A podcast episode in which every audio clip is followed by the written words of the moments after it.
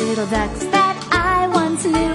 Fat ones, skinny ones, tall ones too. But the one little duck with the feather on her back, she led the others with a quack, quack, quack. Quack, quack, quack. Quack, quack, quack. She led the others with a quack, quack, quack. Down to the river they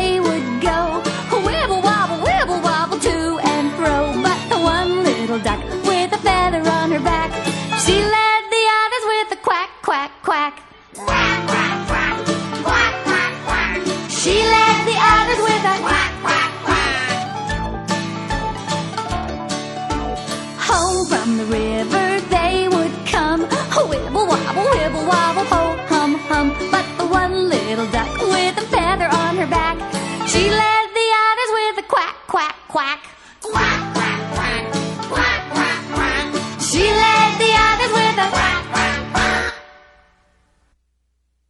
还在为宝宝早教困扰吗？